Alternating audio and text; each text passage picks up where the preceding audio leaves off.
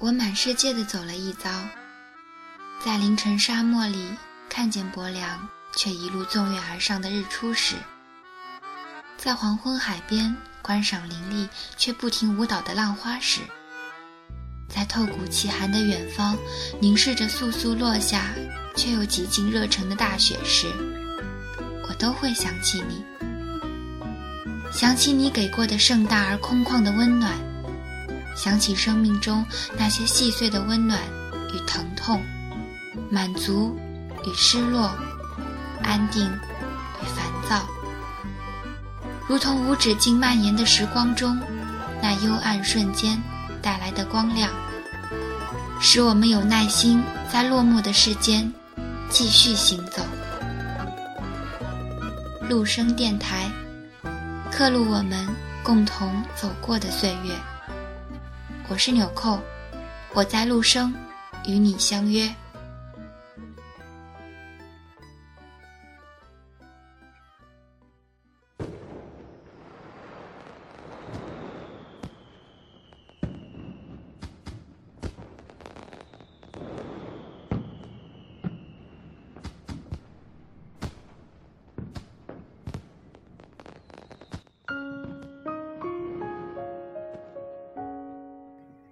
听众朋友们，大家好，这里是陆声电台，刻录我们共同走过的岁月。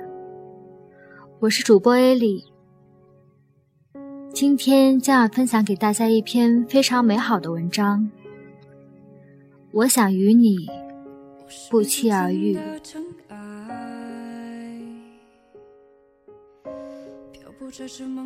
朋友问我。觉得人世间最美好的词语是什么？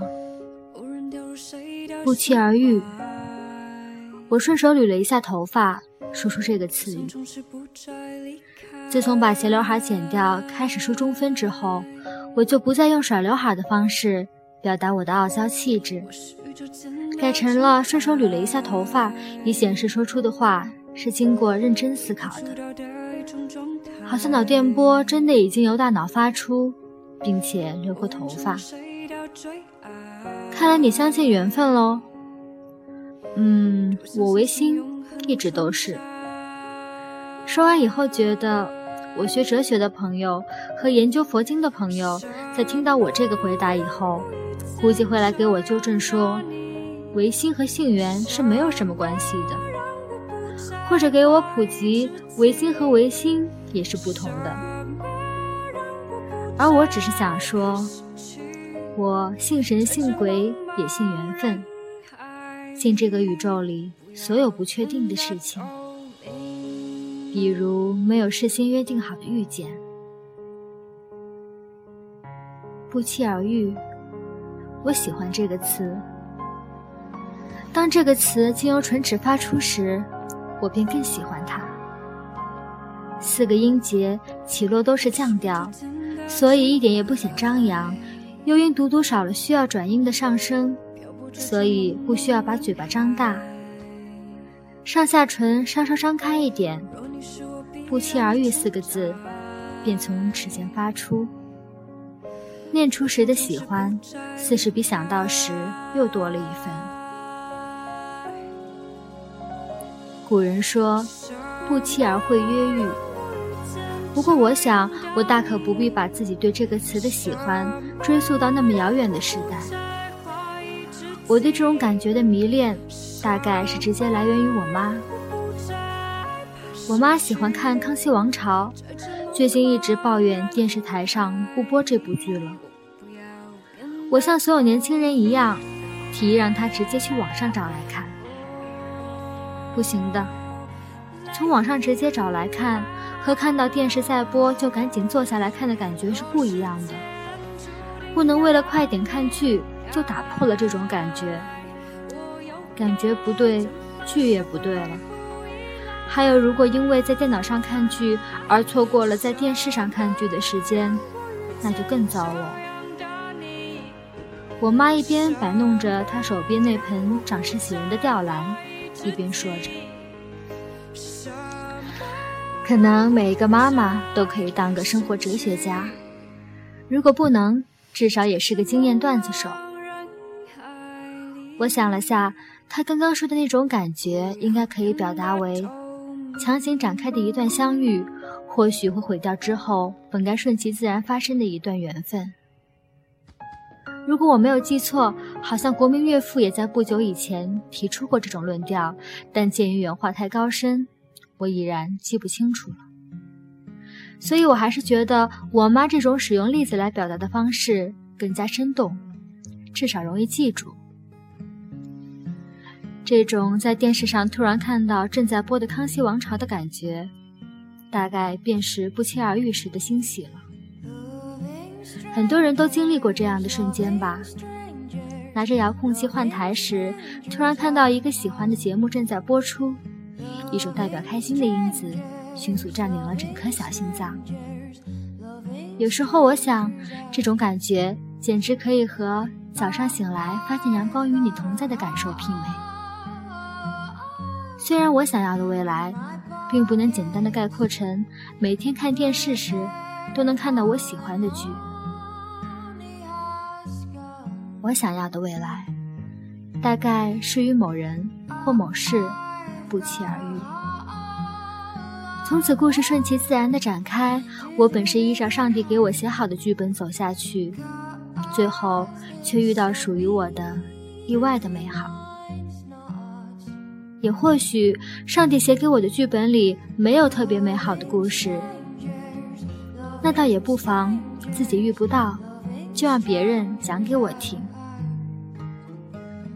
平时和喜欢的朋友聊天，聊到酒酣茶熏处，我会问一句：“亲爱的，给我讲个故事听好不好？”有时候这问题问完，对方就凌乱了。那样的话，我就要赶紧救场，说：“那我给你讲个故事吧。”也有时候，对方略微想一会儿，就会讲一个故事给我听。与一个美好的故事不期而相会，也总是能让人心生欢喜。有一次，我的朋友宗飞给我讲了一个这样的故事，与不期而遇有关。故事的主人公叫凤儿，凤儿是村子里最好看的姑娘，可能比歌里的小芳更水灵可人。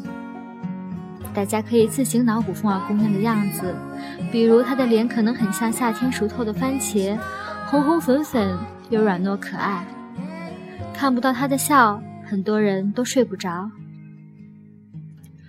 我不敢随便描写凤儿姑娘的长相，因为即便是宗飞，也没有见过姑娘年轻时的样子。我们只知道，姑娘长得好看，又善良。故事的开始是凤儿姑娘带着自己的小侄女玲玲去隔壁村子玩。两个孩子玩得开心了，就忘了要回家，直到玲玲喊饿，他们才发觉日头已偏西。凤儿想赶紧抱玲玲回家，饿鬼玲玲却哼哼唧唧地嚷着要马上吃东西。他知道，最爱他的小姑绝不忍心让她挨饿。据说这世上，唯美食与爱不可辜负。果然，玲玲未辜负属于她的美食，凤儿也未辜负她对玲玲的爱。在凤儿抱着玲玲敲了几十户人家的门，却都以家里没有粮食为由被赶了出来以后，凤儿简直要绝望了。但她还是决定再试一次。这一次，给凤儿开门的是个面容瘦削的男人。听了凤儿的请求后，什么都没说，转身回屋，拿了一个白面馒头塞到玲玲手里。饥荒年月里，一个白面馒头让凤儿记住了这个男人。后来家里给凤儿说亲时，他还心心念念着这个男人。现在我们总说。一见钟情都是看脸，但我总觉得，所谓一见钟情，大抵是一种机缘。越是美好的人，越容易拥有这份机缘。而这机缘，很多时候可能真的与长相或是否富二代无关。比如凤儿看上的这个男人，凤儿家里人去邻村打听，得知这个男人比凤儿大十岁，家里穷得叮当响，不知道那天到底是怎么变出一个白面馒头给凤儿的。可是凤儿就执意要嫁给这个男人，因为她觉得是老天爷让她在那天遇到这个男人，看到他的善良。凤儿嫁给那个男人以后怎么样了呢？我知道你们会这么问我，因为我当时也是这样问宗飞的。可宗飞说，他不想这么快就讲完凤儿的人生，毕竟人生很长，直接跳到最后总显太着急。其实他们的故事和我们的故事有些像，但又不一样。他们比我们幸运。宗飞讲到这里，停顿了很长一段时间，让我有机会再回忆一遍我和他之间的故事。我和宗飞的故事很简单，简单到让我不知怎么去珍惜。他在准备考研时遇到了我，可是，在考研笔试结束后，才有机会和我认识。彼时。他已经报送已在江南水乡里号称培育中华才子数量最多的 Z 大，而我要北上去 C 大。相遇不逢时，总是让人唏嘘。火车就要开往南北两个方向的时候，我说：“给我讲个故事听好不好？”他想了想，在阳光里坐下来，给我讲了一个。他姑姥爷讲给他听的故事。故事的女主角是他刚刚过世的姑姥姥。姑姥爷已到蝶帽之年，想起年轻时的事，眼睛依旧会发光。他说，他是在闹饥荒的年月里认识宗飞的姑姥姥的。她叫凤儿，是个好看又善良的姑娘。他说：“娶了凤儿以后，他一直都努力干活，保证地里的收成。农闲时就出去做工，总是怕家里缺钱，怕凤儿挨饿，怕凤儿没钱买新料子做衣裳，也不敢生病，怕自己病了没人照顾凤儿。老了以后也不敢闲着，怕闲出病来自己先走了，没人照顾凤儿，没人陪他说话了。”还说：“真是得谢谢宗飞的妈妈，要不是他当年闹着要吃东西，他也见不到凤儿。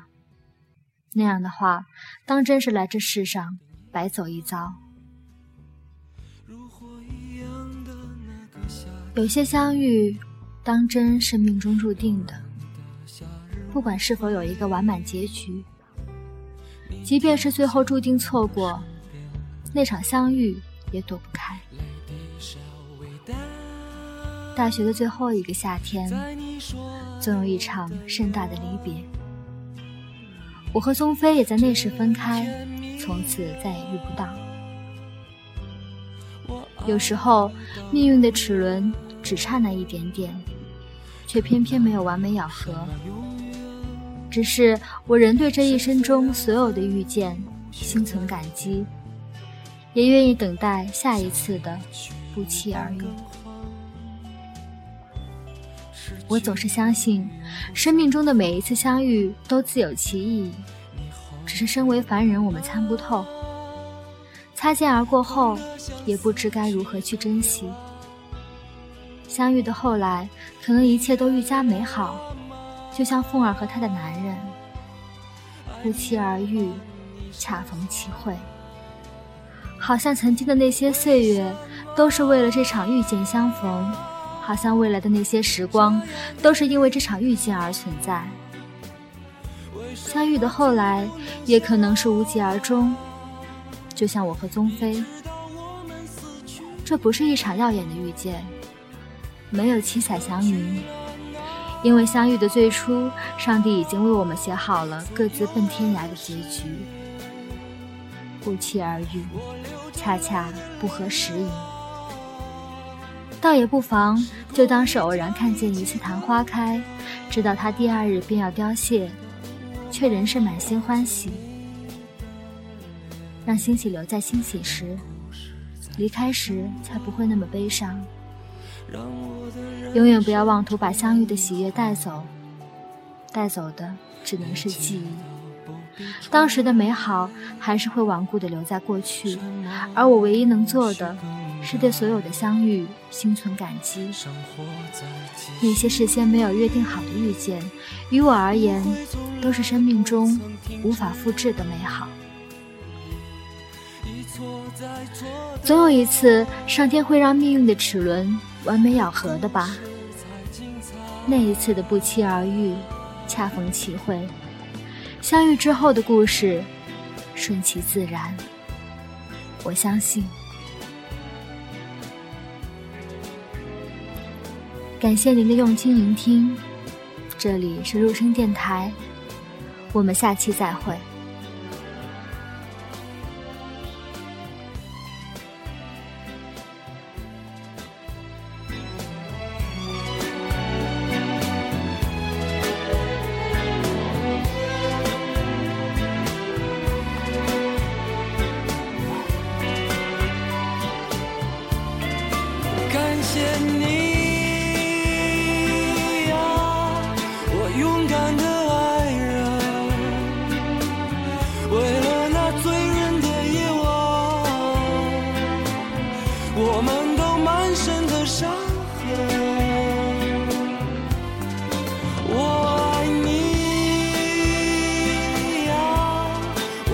见